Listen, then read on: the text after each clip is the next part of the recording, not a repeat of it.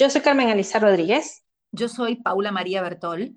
¿Y tú conoces la importancia de las mujeres en política?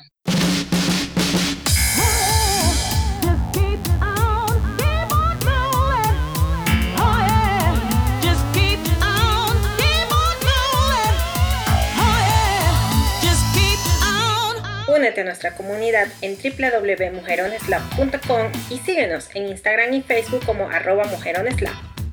Hola mujerones, ¿qué tal? De nuevo por acá en Mujerones Lab, el podcast. Hoy, como ya vieron, vamos a hablar de un tema interesante que muchas veces no tocamos las mujeres, que es nuestro papel en la política. Para ello, tenemos una invitada de lujo, un mujerón que nos visita desde Argentina. Ella es Paula María Bertol, es abogada de la Universidad de Buenos Aires, es mediadora familiar, es mediadora comunitaria, fue diputada nacional electa por dos periodos en la ciudad de Buenos Aires, además de secretaria de Relaciones Parlamentarias y Administración en la jefatura de gobierno de ministros de la Argentina Además, Paula María ha sido representante de Argentina ante la Organización de los Estados Americanos OEA. Paula María, bienvenida. Qué gusto y qué honor tenerte acá para conversar contigo. Pero muchas gracias, Carmen Alicia. El honor es mío estar aquí hoy con ustedes. Genial, nos encanta conversar con mujeres como tú que han llevado su carrera un poco más allá y que nos pueden iluminar al resto de todos estos mujerones que nos escuchan sobre la importancia de conquistar estos espacios. Pero antes cuéntame, tú eres abogada, Cuéntanos acerca de toda esta experiencia legal que has tenido profesionalmente y en qué momento decidiste dedicar tu vida a ello. Bueno, desde muy chica me di cuenta que tenía una enorme vocación por lo público y el deseo de comunicar y ayudar a los demás, así que estudié abogacía, me recibí muy joven a los 22 años, pero la continuación de mi carrera de abogada fue mucho más fuerte hacia la mediación, hacia la mediación comunitaria y familiar Em, porque allí también no solo encontrás el valor de la justicia, la defensa de la sociedad y, buscar el bienestar de los demás, sino que sos un tercero neutral que ayudas a las partes a encontrarse en temas del bien común y, también en los temas familiares, ¿no? A veces tan, tan sensibles. Y así fue que evolucioné de abogada hacia mediadora y la mediadora me sirvió muchísimo, eh, abrió las puertas para esa vocación que te dije al principio de servidora pública, para ayudar a mucha gente y para prevenir los conflictos y para sacar leyes que, pudieran beneficiar a muchos ciudadanos y ciudadanas. Qué hermoso, qué hermoso conversar con alguien que desde chica encontró su vocación y ha logrado construir un camino, pues obviamente muy, muy relevante. Qué lindo todo lo que mencionas de poder hacer el bien a otras personas, a la sociedad, que obviamente se repercute en la vida de, todas nosotras. Has mencionado este, este punto importante de tu carrera de ser servidora pública. ¿Qué ha significado esto para ti, ser servidora pública de tu país? Y más recientemente, ser servidora pública de la región como embajadora de Argentina ante la OEA? Bueno, el presidente Macri me honró con una tarea de altísimo valor, como es ser embajadora ante la Organización de los Estados Americanos, donde hay 34 eh, países de la región y, y este altísimo valor está en consonancia con la inserción inteligente al mundo a través del diálogo, y la búsqueda de soluciones comunes, pacíficas a los problemas de nuestra región, con lo cual fue como la cúspide de todo lo que yo venía sintiendo, estudiando y haciendo, porque la diplomacia son las cosas que se dicen con amor y ese enorme escenario como es toda América fue un desafío maravilloso donde realmente creo que, la región, que tiene conflictos, pero que es una región maravillosa, eh, puede ser vista eh, con una mirada femenina que le aporta cosas a, esa resolución de conflictos. Así que para mí fue realmente una experiencia única. Sí, me imagino que llegar a esos niveles, tener la posibilidad de alzar tu voz y particularmente yo soy venezolana, soy migrante y pues agradezco muchísimo el trabajo que has hecho tanto por Venezuela como por otros países que también se encuentran en situaciones, digamos, muy complicadas social y económicamente. Qué importante eso que mencionas de, poder tener acceso a un lugar en el que puedas llevar un mensaje que beneficie a muchas otras personas, porque lo que creo que tenemos que comenzar a ver las latinoamericanas y los latinoamericanos es que somos una región. Muchas veces nos dividimos por países, por fronteras, y eso nos limita en el crecimiento, en el desarrollo. ¿Cómo crees tú, cómo ves tú esa integración latinoamericana ahora y al futuro? Bueno, la veo con enormes posibilidades. La América Latina que tanto quiero eh, tiene mm, realmente raíces muy fuertes tiene una diversidad humana increíble, climas, paisajes, recursos naturales, energía eólica, solar. Bueno, podría estar horas nombrando eh, todas las cosas buenas que, tenemos como región y, cómo, y cómo las mujeres,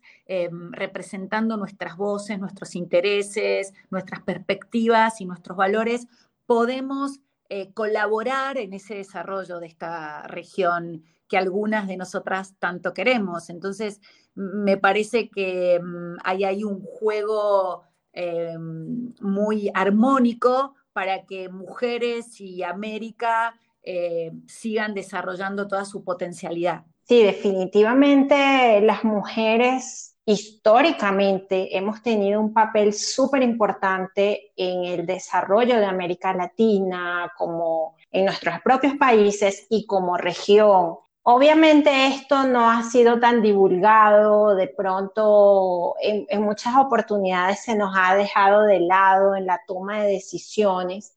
Y por eso quería preguntarte desde tu experiencia, ¿cuál consideras tú que es el papel que juega la mujer en la política? ¿Y por qué es tan importante asegurar nuestra presencia en esos espacios? Bueno, yo creo que como decías vos, hay que tener en cuenta la exclusión sistemática que hemos sufrido las mujeres eh, de los ámbitos reales de poder, porque una cosa es el poder formal y otra cosa es el poder real, y otra cosa es decir, hablar de mujeres poderosas y una muy distinta es hablar de mujeres con poder. Yo siempre, eh, cuando doy una charla a mujeres, hay una charla TED que me gusta mucho de Sheryl Sandberg, que es la CEO de Facebook, porque la comparto plenamente, es lo que yo siempre pensé y que tiene que ver con que debemos sentarnos a la mesa. Y cuando decimos eso es que no nos tiene que dar, dar vergüenza participar y ser eh, una voz que se alza donde se toman las decisiones. Ese es el desafío de las mujeres en este siglo y estamos muchas trabajando por esa paridad, como dije, real, no formal. Y me parece que también eh, hay otras dos cuestiones que yo siempre le marco a las mujeres, sobre todo a las más jóvenes, que no solo no tengan miedo de sentarse en la mesa, sino que no se vayan antes de irse. Las mujeres solemos, por esta participación activa que seguimos teniendo en el mundo de lo privado, de lo doméstico, abandonar lo público. Dejamos de levantar la mano, dejamos de participar, porque pensamos que, bueno, que la pareja, que los hijos, que los cuidados de, de, las personas mayores, porque somos las que aún estamos a cargo, y nos vamos antes de tiempo. Entonces yo dije, siempre, no se vayan antes de irse, participen, quédense, y si tienen que tener un hijo, que es una cosa tan maravillosa, bueno, pues bien, forma parte de la vida, no tienen por qué abandonar, retomarán después una vez que lo tengan, con todo lo que significa las licencias, pero tienen que volver a aquellos que realmente valga la pena. El trabajo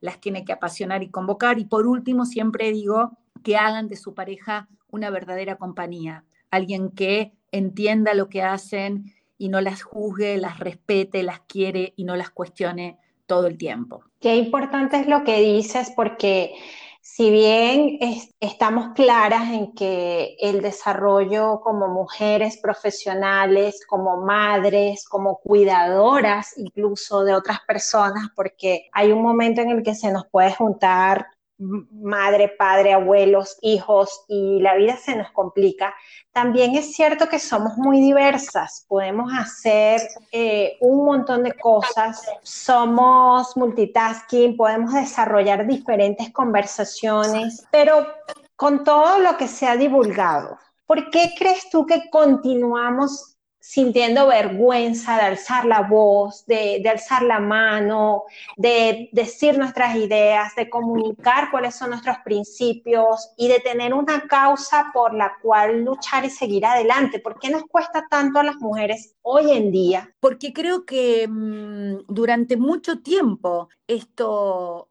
ha sido así y hay que romper como por ejemplo una de las teorías lo marca con los techos de cristal, que son las normas no escritas por las cuales las mujeres no tenemos acceso a la toma de poder o a los cargos más altos, porque siempre nos visualizan como las cuidadoras, como las que estamos acompañando a los hombres. Entonces, esto lleva tiempo, pero hace falta que mm, estas teorías nosotros las podamos confrontar con acciones, no con reacciones. Eso es súper importante lo que mencionas porque muchas veces se nos toma por seres emocionales, porque sí, pues somos como somos, eh, pero qué importante tomar conciencia de ello al momento, como tú bien lo dices, de sentarnos a la mesa, de hacer escuchar nuestra voz. Desde tu opinión, ¿qué deberíamos tomar nosotras en cuenta al momento de estar sentadas en esa mesa, de poder expresar nuestra opinión, de poder comunicar lo que pensamos y, hacerlo de una manera efectiva, ya que tú eres eh, mediadora, has estado en un escenario tan importante como el de la OEA. ¿Qué consideras tú que debemos tomar en cuenta al momento de transmitir nuestro mensaje para hacernos escuchar? Bueno, en primer lugar, creo que a las mujeres se nos pide el triple que a los hombres. y yo creo que las mujeres tenemos que ser oyentes activas, tenemos que ser disruptivas y como decía Madeleine Albright, que es la primera secretaria de Estado eh, de Relaciones Internacionales en Estados Unidos y fue una mujer maravillosa. Yo leí su libro, el libro de la historia de ella, la biografía, y, y me fascinó, sobre todo su historia por ser migrante, es una historia fascinante y se las recomendamos mucho a los que nos están escuchando, porque realmente es digna de, conocer. Y ella dice, ¿no? E, esto que yo te decía, que las mujeres tienen que interrumpir, pero cuando interrumpen, tienen que saber de lo que están hablando. Y, en consonancia con esto es que no existen tantas mujeres mediocres como hombres mediocres hay en el mundo de lo público. Y hasta que eso no pase, seguimos siendo las que tenemos que rendir examen, prepararnos y afrontar e, ese miedo que nos da.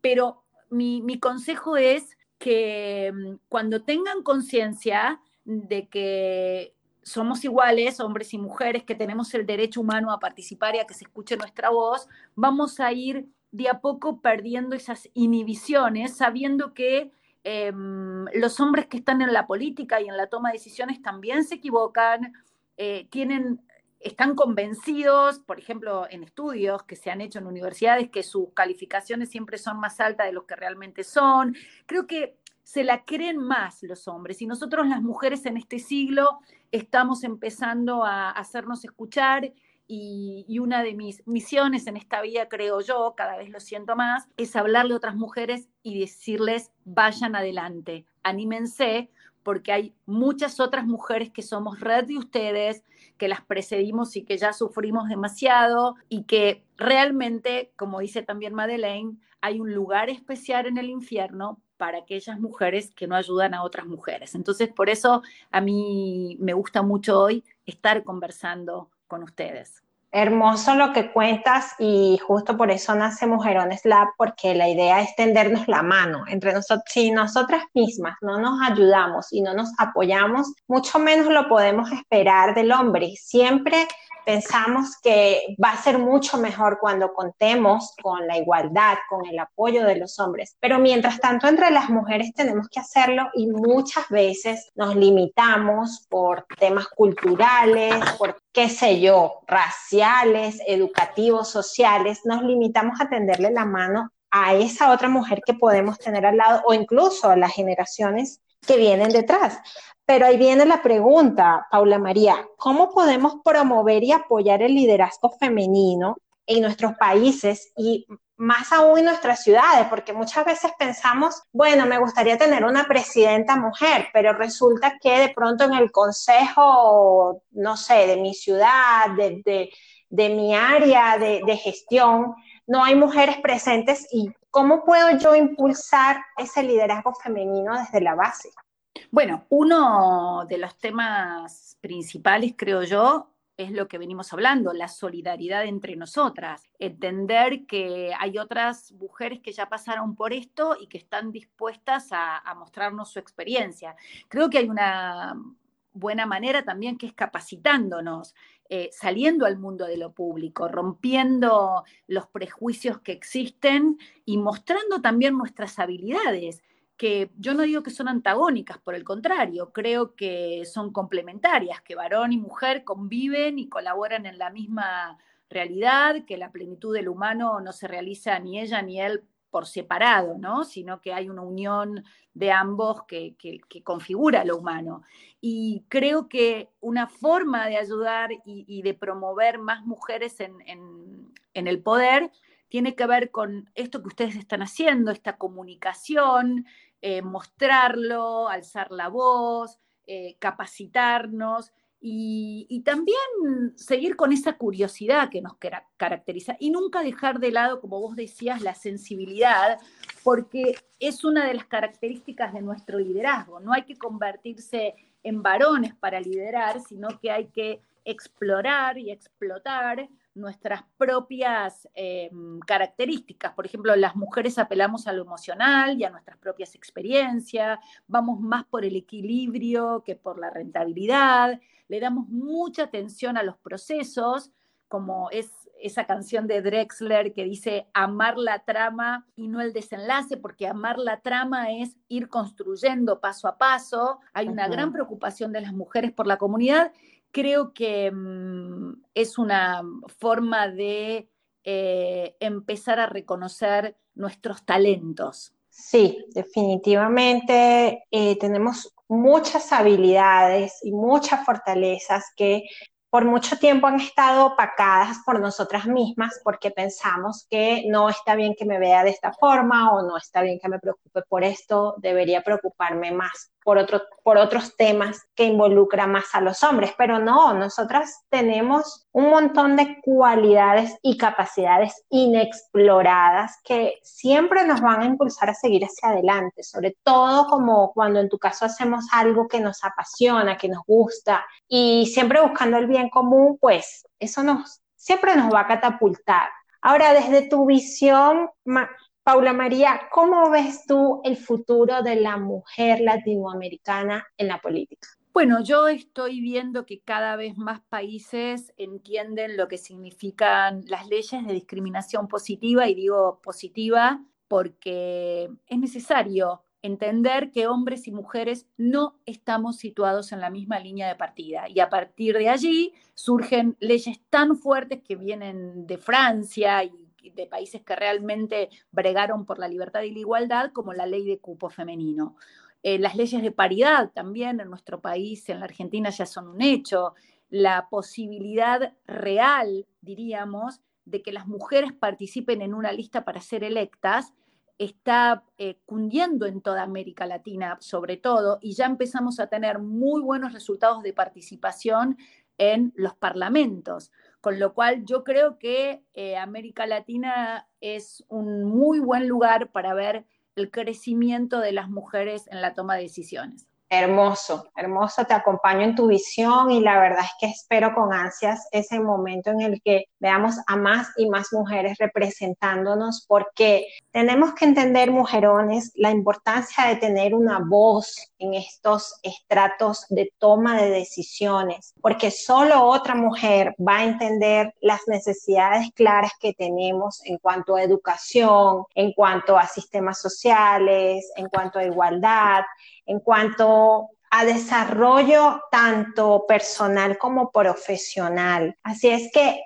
cuando ustedes sientan que tienen al lado un liderazgo femenino, no sientan miedo, no se cohiban, apóyenla, apóyenla porque mientras más voces suban, más representaciones vamos a tener y eso va a ser muchísimo más beneficioso, no solo para nosotras, sino para las generaciones que vienen detrás. Pensemos que el liderazgo no es solo tener una presidenta.